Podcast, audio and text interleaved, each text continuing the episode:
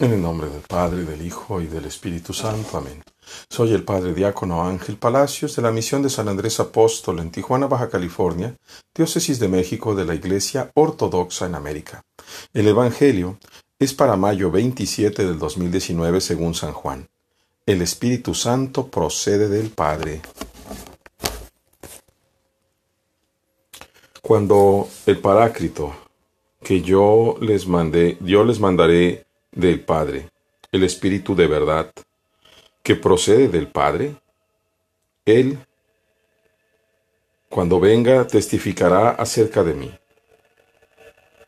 Y también ustedes testificarán, porque desde el principio ustedes están conmigo. Estas cosas se las he dicho para que no tropiecen los sacarán de las sinagogas. Y viene la hora en que muchos tratarán de asesinarlos, suponiendo que ofrecen un servicio a Dios. Y estas cosas se las harán porque no conocieron a mi Padre ni a mí. Pero les he dicho estas cosas para que cuando venga la hora, ustedes recuerden que yo se las dijo, que yo se las dije.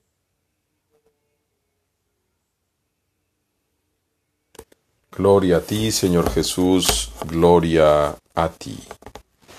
¿De qué quiero hablarles, hermanos? Se los vuelvo a leer. Está precisamente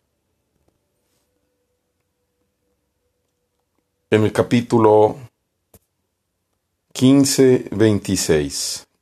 San Juan capítulo 15, versículo 26. El Espíritu Santo que procede del Padre. ¿Cómo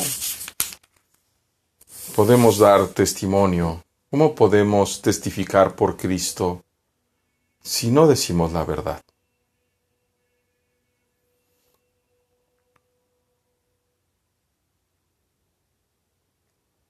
Cuando el demonio nos engaña,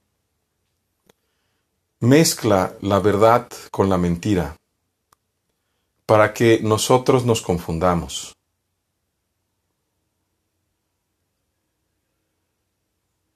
Los apóstoles hicieron un credo. Y después los santos padres apostólicos hicieron el credo en Nicea y lo completaron en Constantinopla el credo nicedo-constantinopolitano. Pero ese credo no es el que tú pronuncias en domingo en tu misa. Porque lo cambiaron sin decirte y sin embargo afirman que es. Le han puesto algo que no debe llevar. El credo dice exactamente las palabras, el credo original dice exactamente las palabras del Señor, el Espíritu Santo que procede del Padre.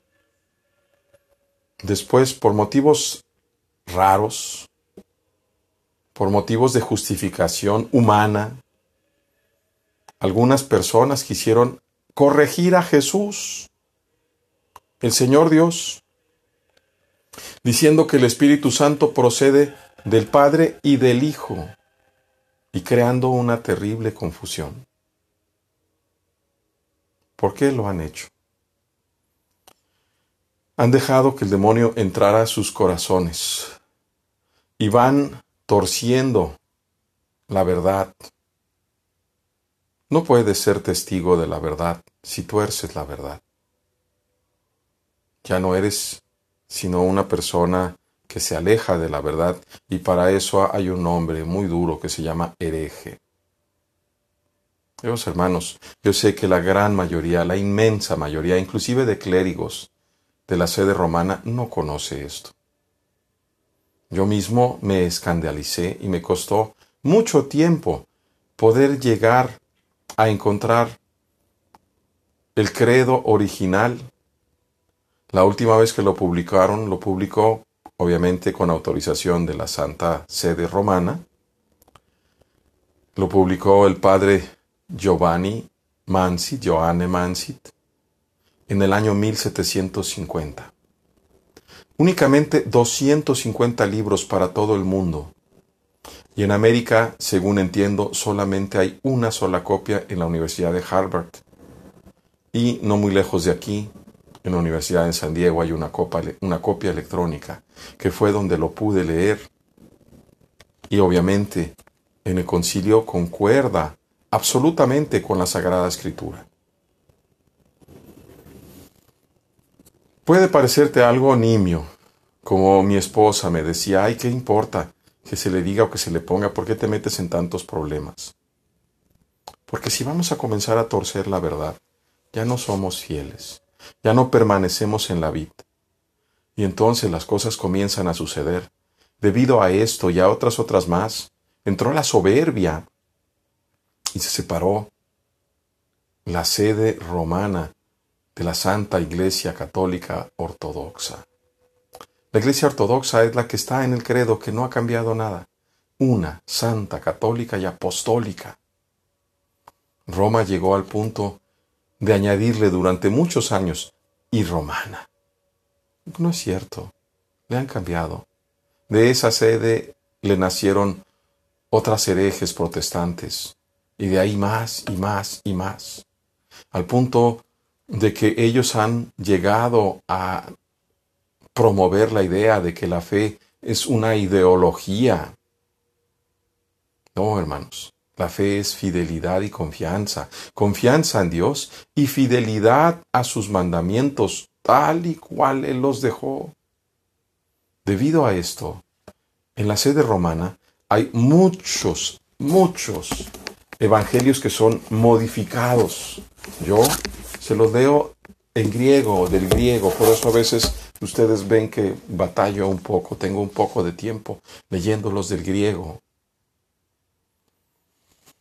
Porque tiene otro significado. Si ustedes revisan mis videos hace algunos años, quizá de unos tres años o cuatro para acá, se van a dar cuenta que los significados están diferentes, que la traducción es diferente a la que ustedes tienen, porque yo trato de buscar lo verdadero, y ahí precisamente en esta búsqueda he llegado, Dios me ha traído a la iglesia ortodoxa.